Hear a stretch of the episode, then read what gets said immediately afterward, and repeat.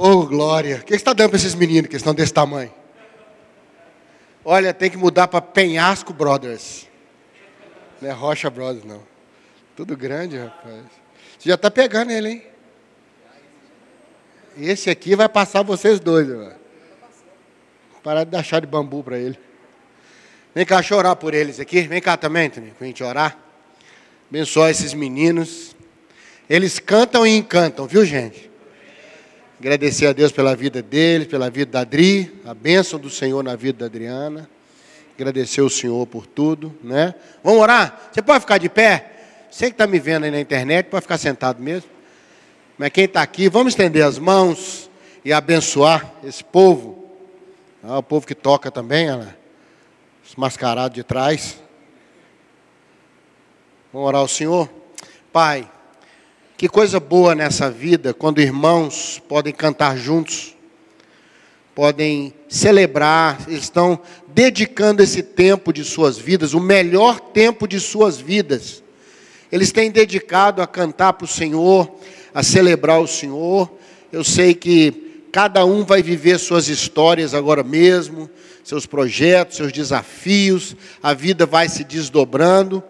Mas esse tempo, ó Deus, esse tempo que o Senhor tem dado para eles, na sua juventude, de celebrar o Senhor, salmodiar o Senhor e fazer é, a maneira como eles fazem, encanta a gente. Não só aqui hoje, mas quando eu, eu os vejo, ó Deus, na internet, no YouTube, cantando, sempre a mesma alegria, a mesma serenidade, o conforto, eles fazem isso confortavelmente. Obrigado pela vida do Tunico e da Adriana. Pai, guarda essas vidas. Obrigado pelo cuidado do Senhor sobre a vida da Adriana, a vida do Tunico. O Senhor é bom. O Senhor faz sempre a bênção correr mais do que o problema. Muito obrigado, Deus, o Senhor tem dado bênçãos saradas para nós. Bênçãos, ó Deus, que estão bem fisicamente. Elas estão correndo mais que os problemas na nossa vida. Muito obrigado, Deus. Abençoa nessa manhã. Recebe a nossa gratidão por eles. E pela tua palavra, pelas ofertas, pelos que estão conosco aqui, os que estão conosco na internet. Não importa, a igreja se movimenta de maneira nova, mas da mesma alegria, da mesma paz. Nós celebramos o Senhor e te agradecemos por tudo, no nome de Jesus. Amém? Amém. Obrigado. Amém. Glória a Deus. Vamos sentar, queridos. Glória a Deus. Deixa eu pôr só a hora aqui que eu preciso passar de uma e meia. Não posso passar de uma e meia. Só eu, né? Que vocês vão embora antes, né? Queridos, mais do que nunca, eu quero conversar um pouquinho hoje com você de algo que o pastor falou muito bem aqui, o pastor Ari, ele fala bem a beça, assim, ele coloca bem a coisa, sintetiza bem, que é uma época difícil, mas não é uma época impossível. Tanto é que a gente está saindo disso. Amém, queridos? Ainda tem luta, ninguém vai descuidar. Covid está aí por aí andando, não é? Ele sempre vem esquisito. Essa época de pandemia, Robinho, eu tenho que acostumar com as coisas, né? Eu achava que fazer assim era golpe de jiu-jitsu, entendeu? Mas agora eu chego perto da pessoa já vem assim em mim, ó. né? Andar de máscara, chamar a pessoa de mascarada, como dizia o pastor Henrique falou terça-feira, você é mascarado. A pessoa ficava ofendida, hoje já fica elogiada, né? Você está mascarado, hein? Muito obrigado. Você... E falar que está alcoolizado, que é elogio agora? Né? Rapaz, falar que está de álcool agora, né? Você já, já, já pegou o álcool hoje? Já, já pôs o álcool hoje? Não, entendeu? Está uma época meio maluca, mas daqui a pouco, daqui a pouquinho, as coisas caminham de volta como deviam ser. Nós vamos abraçar bastante. Eu sempre aviso, sabe, que eu, eu temo, sabe, Tonico? Porque é muito magro quando liberar os abraços. Porque nós estamos com o abraço acumulado, irmão. Quando a gente atracar mesmo, que der o abraço, a pessoa vai ter gente falando, tem misericórdia de mim. Mas vai ser uma época muito boa. Nós vamos abraçar bastante, alegrar bastante. Você vai ficar tão feliz do irmão do seu lado ficar te encoçando na hora do culto, né? Né, de falar, dá licença, dá licença para sentar do seu lado. Olha que coisa boa, irmão. Voltar isso aí, hein? Chega um pouquinho para lá para eu poder sentar. Olha que coisa boa. Aqui em Minas é arreda, né? Arreda um pouquinho. Eu fui falar isso no outro estado aí, a pessoa falou: o que é arreda? Eu tive que traduzir, viu, Ari? Pedi a pessoa para arredar, falou: o que, que é isso, pastor? Né? Mas eu quero conversar com você, eu tenho coisas boas para falar para você hoje. Amém? Nossas emoções precisam ser restauradas.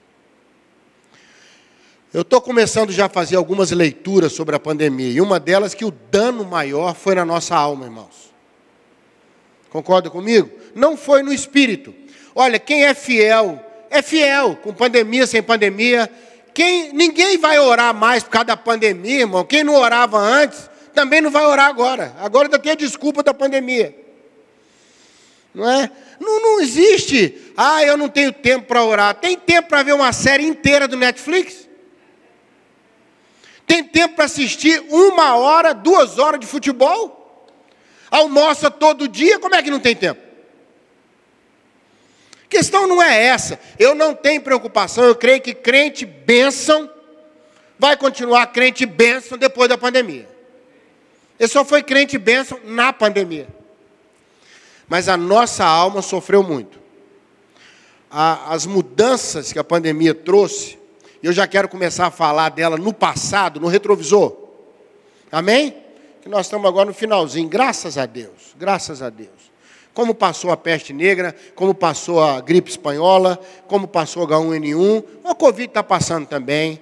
Houve muita infelicidade nesse processo, muito aproveitamento infeliz, mas de qualquer forma, povo brasileiro seguiu em frente, levantou a cabeça, trabalhou como pôde, é um povo extremamente criativo. Né? A igreja foi muito criativa nesse tempo da pandemia, muito. Desenvolveu muito ministério para a internet, que ela estava ainda pensando como é que ia fazer, teve que fazer. Então nós tivemos algumas histórias aí, mas a alma sentiu muito. Ah, os relacionamentos foram intensificados, mas num ambiente de tristeza. Não é ficar em casa porque está tudo bem, é ficar em casa porque não pode sair. Não é descansar um tempo. Teve gente no início da pandemia que até ficou feliz ficar em casa. Ai que bom, eu estava muito cansado. Não é? Mas tem família aí que nem o cachorro aguenta a pessoa mais, irmão, dentro de casa. Ah, não é? Se o cachorro puder ir lá para o fundo do quintal, para ficar longe da gente, por quê? Porque não é, não é uma mudança num ambiente bom, foram mudanças num ambiente difícil, com sombra de medo, sombra de morte, sombra de, de doença. E isso aproximou as pessoas, mas aproximou num contexto forçado, num contexto empurrado, empurrou a gente um para cima do outro. E nossa alma sofreu muito medo, muita luta. Então a palavra que eu quero trazer para você hoje é um grito que o apóstolo Paulo deu para Filipenses. Abre aí Filipenses capítulo 4, verso 4. Paulo escrevendo da prisão, a sua famosa carta da alegria, Filipenses chamada carta da alegria. Paulo tem uma expressão aí que fala muito para mim de curas emocionais. É isso que eu queria um pouco provocar hoje. Você comece a orar ao Senhor, não é? Orar firmemente ao Senhor, sabe? Para que Ele restaure rapidamente a sua alma. Recebe essa benção aí? Para a gente chegar lá no Salmo 103, bendize a minha alma ao Senhor, né? e não te esqueça, né, pastor? E a alma, ao voltar à alegria, irmãos, precisa voltar à alegria. Amém? Vamos celebrar o Senhor, os livramentos que Ele dá para nós. Olha, se não fosse o Senhor que esteve ao nosso lado, está lá no Salmo. Não é nem na frente, não é do lado, do lado. Né? O Senhor tem cuidado. O Senhor tem cuidado por não ter problema, o Senhor tem cuidado quando vem o problema, e o Senhor tem cuidado quando o problema não pode ficar maior do que ele deve ser. Deus tem cuidado de nós. Aí Paulo aí no capítulo 4, verso 4, está projetado aqui, ele dá um outra vez.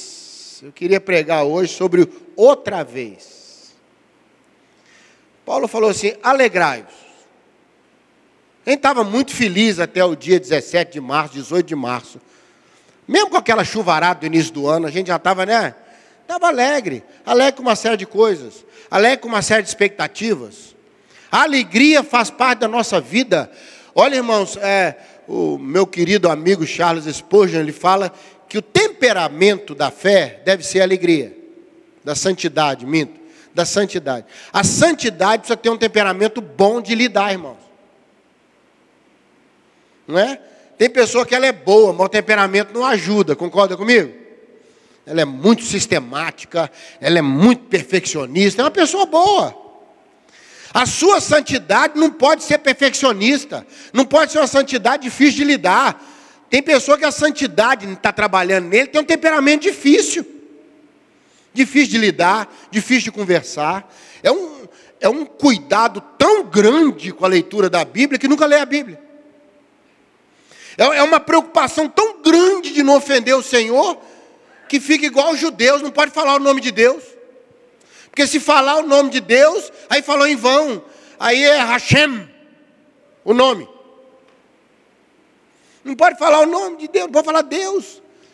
Né? Sendo que Jesus disse que Ele é Pai, e o Espírito Santo pôs Ele mais perto da gente, pois Abba Pai. Mais perto de nós. Que Deus te dê uma santidade alegre, com temperamento bom de lidar, amém, queridos? Que seja bom de conversar com ela, que seja fácil de conversar com ela. Tem pessoas que têm que escolher a hora para falar. Não é só a hora, não, o tempo. Fala a verdade, tem ou não tem? Você conhece alguém assim além de você mesmo? não é? É difícil, sabe? Eu gosto do Spurgeon, que ele tem essa sensibilidade, sabe? Spurgeon fala que a sua santidade tem um temperamento bom. Achei incrível isso. Sensível. Aí Paulo fala: Eu sei que está difícil, eu sei que a situação é complicada, eu sei que está tudo bem. Outra vez eu digo: alegre-se. Irmão, nós estamos numa hora agora que, para ter as emoções curadas, nós vamos ter que parar de confiar nelas e tomar decisões sobre elas. Entende o que eu estou falando? Recebe aí o que eu estou falando? Tem que parar de conversar e ficar ouvindo a emoção. E falar, emoção, presta atenção. O Senhor é o seu pastor e nada vai te faltar, tá bom? Ah, que bom, que bom. Então ri comigo aqui. Então celebra isso comigo. Porque essa palavra no original é uma ordem. Paulo não está falando alegra se você achar que deve alegrar. Olha, alegra se tudo der certo. Irmãos, a paz do mundo é porque tudo está bem. A paz de Deus é ela vai fazer ficar bem. Ela é ativa. A paz do mundo é passiva. Aí eu estou em paz. Por quê? Porque está tudo do jeito que eu quero. Aí eu estou em paz mesmo. Está tudo bem em casa, ninguém tem problema, tem dinheiro na conta, tem para escolher o que você vai almoçar hoje. Você vai almoçar hoje? Você está em paz mesmo? Quando Jesus fala, minha paz eu te dou, é a paz lá do calçado, do calçado da armadura. Eu não sei se você sabe aquela sandália da paz ali, por baixo os romanos colocavam pequenos pregos, porque uma das maneiras de lutar era chutar o adversário. Então as sandálias ali não é para dar conforto, é uma arma de guerra. É para você pisar com firmeza. Os preguinhos era para você não, não escorregar. Entendeu? O inimigo caiu no chão, eles pisavam no peito com aquela, com aquela sandália para matar. A paz não é passiva, a paz é um caminho de luta. Quem põe uma armadura não põe para tirar férias em Arraial do Cabo. A armadura tem peso, por isso eu sempre aconselho: se você vai correr, não vai lutar, não põe armadura, que é menos uma coisa para te pesar. Se você vai correr mesmo, se você é tímido, como diz a Bíblia, que tímido na Bíblia não é temperamento, é que vergonha de cantar na frente. Ah, ainda bem que eu não sou irmão do, do, do, do Rocha Brothers, para cantar na frente. Tem nada a ver. Tímido na Bíblia, por isso está lá: os tímidos ficarão fora do reino de Deus, está em Apocalipse. Não é tímido por temperamento. Tímido no original aqui no grego é na hora H amarelou e fugiu. É isso que é ser tímido. Postou de valente, mas na hora H foi o primeiro a correr. Você já conheceu alguém assim?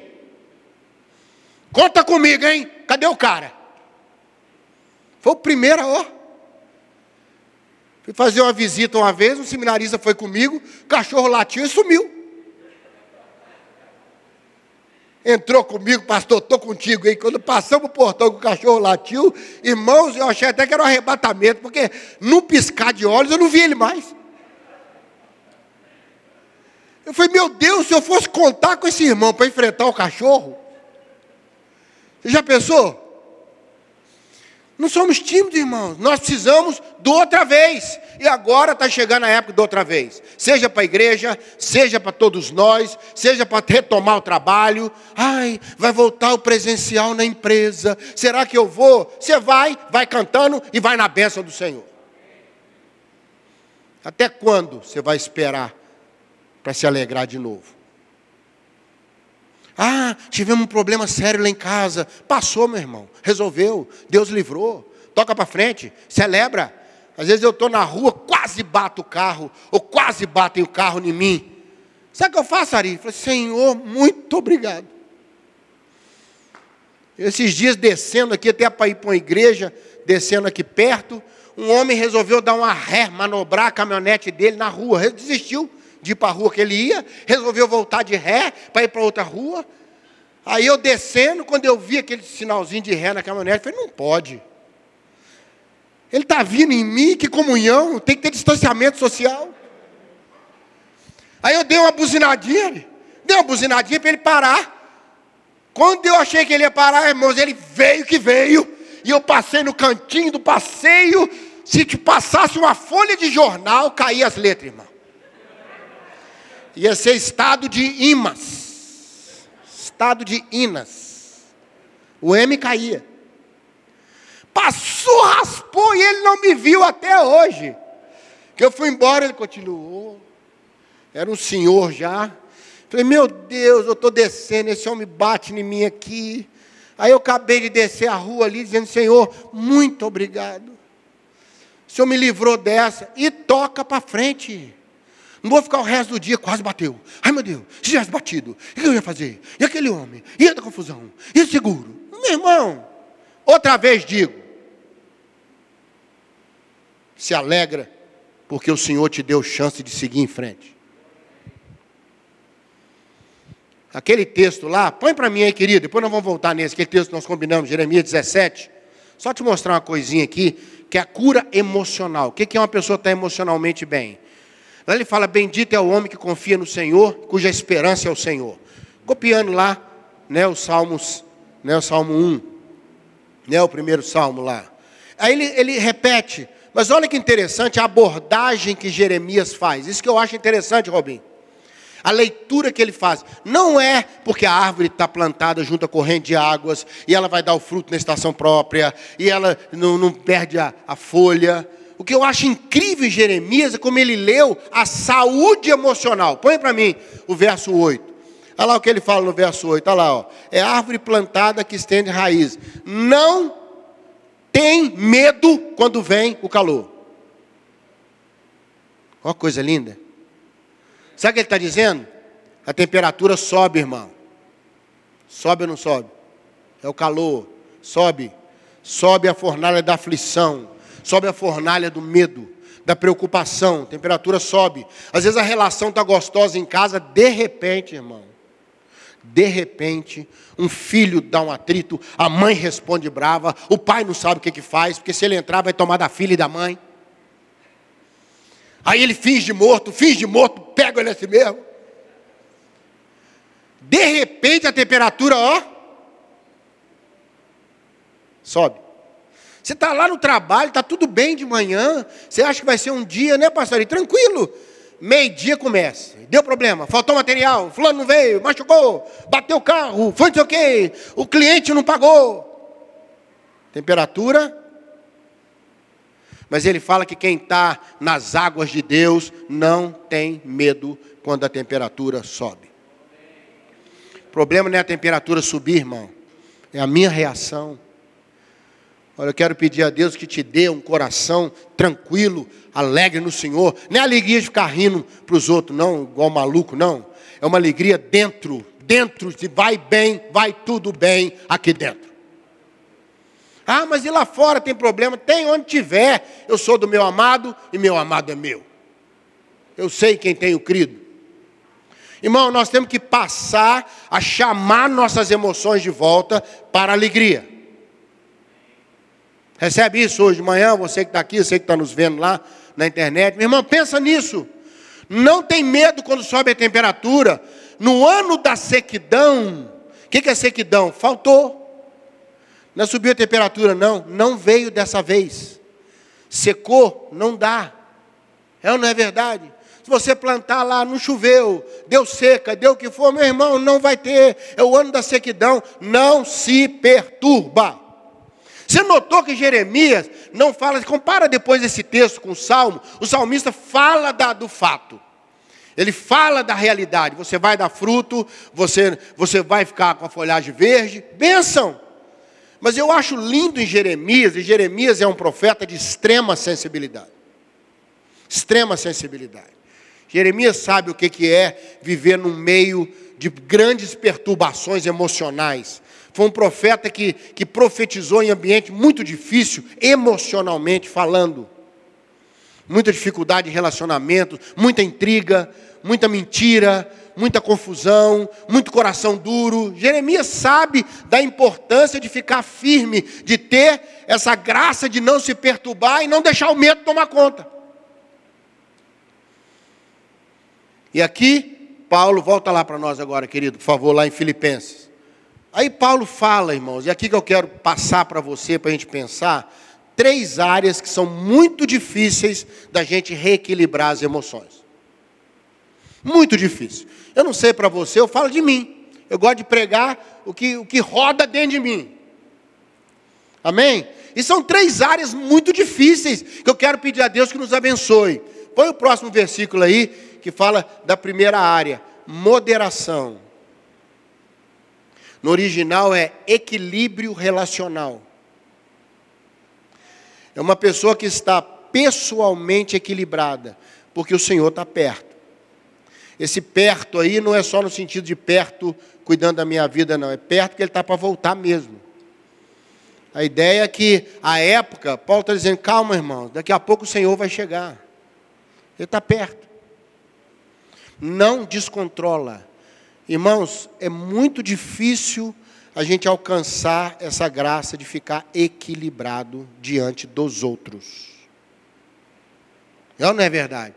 Manter o equilíbrio quando tem outra vez, quando veio tanta luta, quando vem notícia ruim, quando vem uma época que tudo fica diferente, não é? Época de questionamentos, época de, de dificuldades muito grandes é muito difícil reencontrar o equilíbrio, acalmar.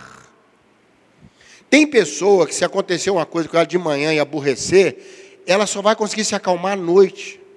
Tem pessoas que um mês depois, a pessoa ela fica remoendo, passa o fato, mas fica rodando de novo a sensação, a, a, a emoção. Então é a raiva que fica rodando, é a indignação, é o senso de justiça. Não podia ter falado assim comigo. Não, mas a pessoa já retratou, a pessoa já se desculpou, foi um mal entendido, não importa. Ela não pode tratar os outros assim, não é mais ela não, é todo mundo, não pode mais tratar os outros assim. É ou não é verdade, gente? Pode fingir que não entendeu o que eu estou falando, mas você entendeu. Muito difícil voltar à calma. É difícil se alegrar. E quando a calma volta, a tranquilidade começa a voltar, não é? Você tem alegria de novo. E eu quero abençoar você hoje de manhã, que rapidamente a coisa volte à sua tranquilidade. Que Deus te dê a bênção de rapidamente se recompor. É, os, os antigos, né, os nobres antigos, quando um nobre perdia a compostura, assim, um, um líder de tribo, o que for, aí o outro líder falava com ele: se recomponha. Não, é? não fica assim, você é o líder da tribo, né? Davi descompensou que o filho dele morreu, Absalão, lembra? Que penduraram Absalão lá com a lança, e o Ab não teve muito problema, não, né? Matou todo mundo, aí Davi ficou chorando, meu filho, Absalão, meu filho, não é? Isso é motivação para quem quer abrir igreja nova, Absalão, né, meu filho, né? fica chorando, a pessoa fica aquele negócio. Aí, aí, aí o general chamou Davi, falou, Davi, os homens que estão ali fora, estou pondo a versão atualizadíssima, mas está lá em Samuel. Ele chamou o rei no canto, o general dele, o líder dele, falou: olha, os homens que estão ali fora deram a vida por você um tempinho atrás lá. Porque seu filho traiu você e ia tomar o trono. envergonhou você. Esses homens que deram a vida lá, estão envergonhados lá fora, porque você está transformando a vitória numa, numa desastre. Agora não é para ser o pai, agora é para ser o líder de uma tribo. Isso aconteceu, a Bíblia diz que Davi se recompôs. E foi lá honrar seus guerreiros. Irmãos, é muito difícil você alcançar esse ponto de equilibrar o que, que eu sou e o que, que eu preciso ser. Eu quero abençoar você hoje de manhã, que a vossa moderação seja até conhecida pelos outros. Fala, olha, como é que fulano, saindo de uma situação dessa, está se comportando de maneira tão bonita. É Deus que nos dá essa benção. Segunda coisa, põe o próximo aí, que eu quero acabar antes de uma hora. Segundo aí para nós, não ande ansioso por coisa alguma. Irmão, é brincadeira não. Toda disfuncionalidade, seja ela de fora para dentro, de dentro para fora, produz ansiedade na gente. Ânsia. Ânsia. Ânsia é você puxar o momento da frente. Ânsia de vômito. Você começa a querer pôr para fora aquilo que não está legal dentro. O negócio da ansiedade é tão complicado que Pedro manda lançar para o Senhor, não manda levar para ele, não. Se você levar a ansiedade, fica ansioso. Lança para ele a ansiedade. Ansiedade é um negócio complicado. Mas aí, Paulo fala: dá para se alegrar mesmo com ansiedade, com respostas que ainda não vieram, com situações que ainda não resolveram.